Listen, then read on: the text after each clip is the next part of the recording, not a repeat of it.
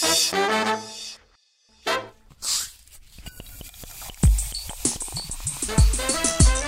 heißen Sie und was tun Sie? Mein Name ist Christian Strasser.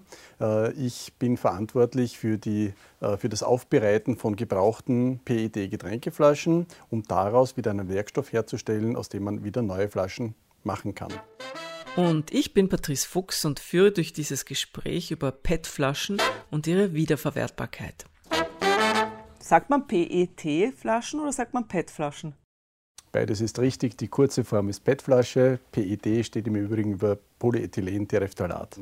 Aus PET, aus dem Werkstoff, kann man ja sehr viele unterschiedliche äh, Produkte herstellen, nicht nur Getränkeflaschen. Mhm. Zum Beispiel?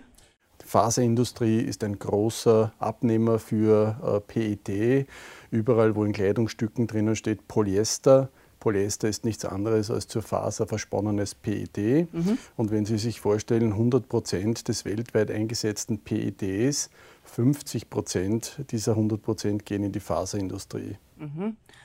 Aber wenn sie mal in der Faser drinnen ist, dann kann man sie schwer wieder raus das ist das große Problem des äh, Downcyclings, wenn man so möchte. Sie können aus einem äh, zur Faser versponnenes PET nie wieder ein hochwertiges, lebensmitteltaugliches äh, PET gewinnen, woraus Sie wieder eine Getränkeflasche herstellen können. Und wie oft kann man aus einer Flasche wieder eine Flasche machen?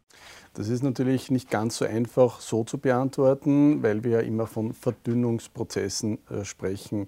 Das heißt, aus einer äh, Flasche wird nicht wieder 100% eine neue Flasche, sondern es ist immer quasi eine Mischung aus dem gesamten Material, das im Markt äh, sich befindet. Äh, und damit hat man immer einen Anteil an Neumaterial dabei. Die fertige Flasche hat dann quasi immer einen Anteil an Neumaterial und Rezyklat dabei. Und wieso nimmt man nicht einfach eine Flasche, trinkt sie aus, wascht sie und befüllt sie wieder? Äh, wenn Sie sich vielleicht ein bisschen die äh, Marktentwicklung ansehen der letzten Jahre oder fast Jahrzehnte, es hat auch die PET-Mehrwegflasche gegeben. Die ist dann natürlich etwas robuster gebaut, weil sie auch ein bisschen mehr aushalten muss. Die Wandstärken sind äh, etwas stärker und sie sind schwerer. Mhm. Und die kann man prinzipiell wieder auswaschen, wieder ein neues Produkt einfüllen und wieder dem Konsumenten weitergeben. Eigenartigerweise hat der Konsument das aber so nicht angenommen, Aha. Weil, und das muss man halt äh, auch erkennen, äh, Kunststoff ist ein sehr sensibler Werkstoff, der ist auch empfindlich gegenüber oberflächlichen Verunreinigungen oder Verkratzungen. Und wenn Sie jetzt als Konsument eine vielleicht leicht verkratzte neue Getränkeflasche vor sich sehen, dann ist ja die Motivation, auf die hinzugreifen, nicht ganz so groß. Daher vermute ich, äh, hat der Konsument eigentlich eher gesagt, hm, ich nehme lieber die makellose, einwandfreie Verpackung. Von den Kosten her im Vergleich dazu, dass man Neuware einsetzt, wie, viel, wie verhält sich das? Das ist jetzt eine, eine äh, sage ich mal, eine äh, sehr, sehr äh, unterschiedliche äh, Betrachtungsweise. Wenn ich jetzt historisch äh, zurückblicke, ähm, äh, wie wir begonnen haben und äh, das Ganze über zehn Jahre fast so betrieben haben, dann haben wir immer die Situation gehabt, dass es einen direkten Wettbewerb gab zwischen Primärrohstoff und Sekundärrohstoff. Da können Sie sich vorstellen, dass man eben Sekundärrohstoff, also Rezyklate von uns, nur dann übernommen und eingesetzt haben, wenn sie wirtschaftlich zumindest gleichwertig waren wie Neuware. Das heißt, das Neuware-Preisniveau war immer ein bisschen ein Deckel für Rezyklate. Mhm. Jetzt können Sie sich aber auch vorstellen, dass eben diese Neuware, ähm, da ein, ist ein großer Einflussfaktor der Ölpreis, das heißt, es ist sehr volatil. Und damit ist im Wesentlichen auch der Deckel für die Rezyklate sehr schwankend gewesen. Und es hat Phasen gegeben, wo das sich sehr gut darstellen hat lassen. Es hat aber auch Phasen gegeben, wo das leider Gottes überhaupt nicht darstellbar war, weil die Neuware so günstig war, dass man eben um diesen Preis diesen, diese Aufbereitung nicht umsetzen konnte. Heute müssen wiederverwertete PET-Flaschen nicht mehr direkt mit den neu produzierten konkurrieren.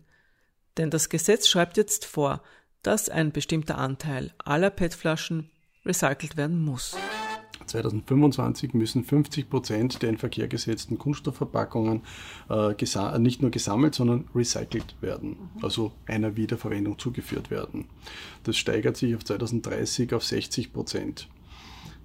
Wenn wir uns vor Augen halten, dass Österreich, wo wir nicht ganz so schlecht dastehen äh, in diesem Bereich, äh, einen Wert derzeit hat, der irgendwo zwischen 25 und 30 Prozent liegt, mhm. je nachdem, wie man diese Berechnung anstellt, dann sieht man, welchen großen Schritt wir noch vor uns haben, um diese Ziele zu erreichen. Andere Staaten sind hier noch weit äh, hinten und müssen eben viel mehr äh, Anstrengungen unternehmen, um dorthin zu kommen. Aber wir müssen auch verdoppeln fast. Das ist korrekt und das sind eben die großen Herausforderungen an die Industrie ganz generell.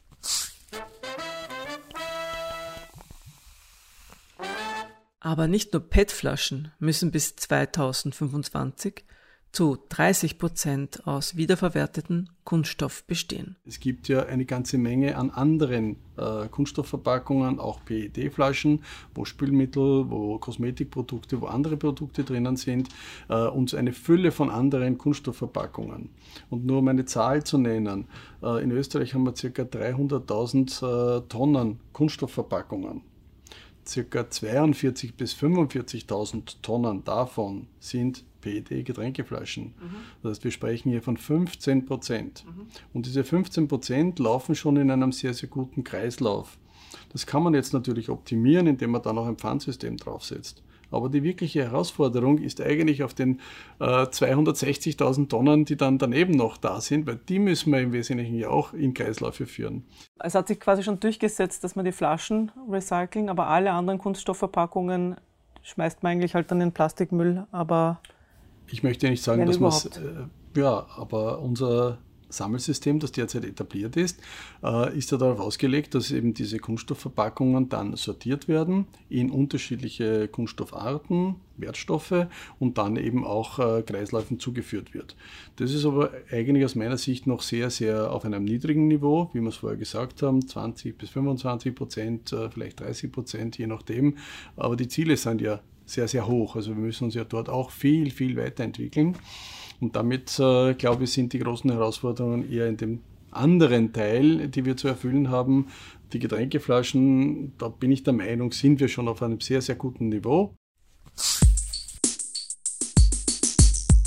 Seitdem es keine Plastiksacker mehr im Supermarkt gibt, ja. äh, muss ich mir Mistsackern kaufen. Es ist halt ein populistisches Thema. Äh, das wirkt gut. Ähm, wir reden von genau 7000 Tonnen.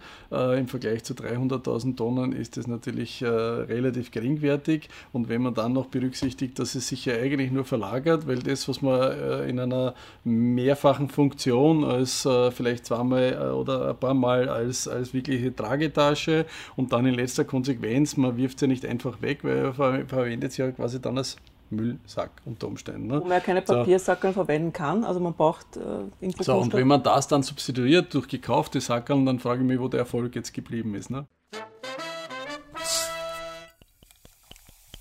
Warum setzen sich klimarelevante Maßnahmen eigentlich so schwer durch?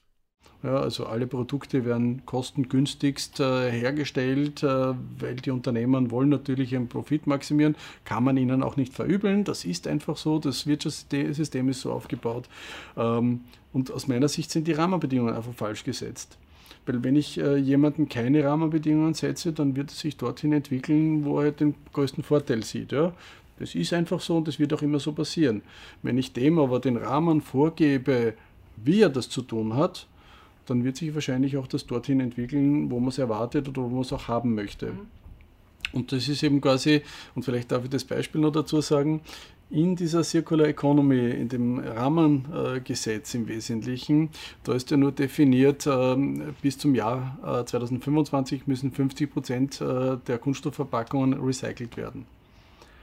Es ist aber nicht weiter definiert, wer das dann wie, wo einsetzen soll. Also man kann äh, die Industrie schon auch in die Richtung lenken, dass sie klimainnovativ wird. Hundertprozentig. Es ist wieder dieselbe Situation. Eine Marketingabteilung, die ein Produkt entwickelt, äh, Produktdesigner, der hat einen Auftrag, äh, Design des Produkts, damit es möglichst gut verkauft. Und das macht er hervorragend. Mhm. Er hat ja keine andere Rahmenbedingungen. Wenn ich dem Produktdesigner aber die Rahmenbedingungen noch gebe, aber das Produkt muss nachher auch wieder voll recyclingfähig sein und es muss das und das können, der kann das ja. Mhm Nur er braucht halt die, die Voraussetzungen, die Rahmenbedingungen. Und ich glaube, das muss entstehen. Wenn das nicht entsteht, dann wird es schwierig werden. Ne? Weil man hört ja immer wieder, dass die, die Industrie sehr jammert und äh, dagegen arbeitet und äh, sie findet es sehr mühsam, Klimaziele auch noch erreichen zu müssen. Aber äh, wo gibt es da Türen, die man öffnen könnte? Ich, ich, glaube im Wesentlichen, äh, es ist wie überall. Ähm, die Politik ist da, um eben die Rahmenbedingungen äh, zu schaffen, äh, um gewisse Gesamtziele zu erreichen und dafür zu sorgen, dass es keine Wettbewerbsverzerrungen gibt. So, und wenn man die Rahmenbedingungen halt nicht so setzt, wie sie zu setzen sind, dann wird das halt immer in Verzerrungen ausarten. Dann wird es der eine machen und der andere nicht. Und der eine wird aufhören damit, weil er sagt, das kann ich mir nicht leisten, weil der andere Mitbewerber fährt mir da dauernd um die Ohren und nimmt mir Marktanteile weg. So, also damit die Regeln müssen irgendwie gleich sein. Und dann geht eigentlich alles. Aus meiner Sicht äh, wäre das die Basis, damit man eben quasi auch die Industrie dazu motiviert, eben quasi sich hier weiterzuentwickeln. Aber es muss berechenbar sein. Es muss äh, ein bisschen Langfristigkeit haben, damit man Planungssicherheiten hat und dann wird die Industrie reagieren. Das selbstverständlich. Die Industrie hat ja nicht einen Eigenzweck, dass sie nur existieren möchte. Viele Menschen haben Angst, dass PET-Flaschen Weichmacher und ähnliche Stoffe beinhalten. Wie kommt es eigentlich zu dieser Mythenbildung? Äh, da hat es den Film gegeben, Plastic Planet von Werner Bote. So, und in diesem Film ist im Wesentlichen halt äh, ja, das gezeigt worden, äh, sehr extrem, was eben ja in einem Haushalt vielleicht zu finden ist im Thema Kunststoff. Ne? So, und dann hat man im Wesentlichen eine Getränkeflasche gezeigt und im selben Atemzug Bisphenol A genannt. Ne? So, dem Konsumenten wird, wird, wird oder wurde suggeriert, da ist Bisphenol A drinnen. Ne?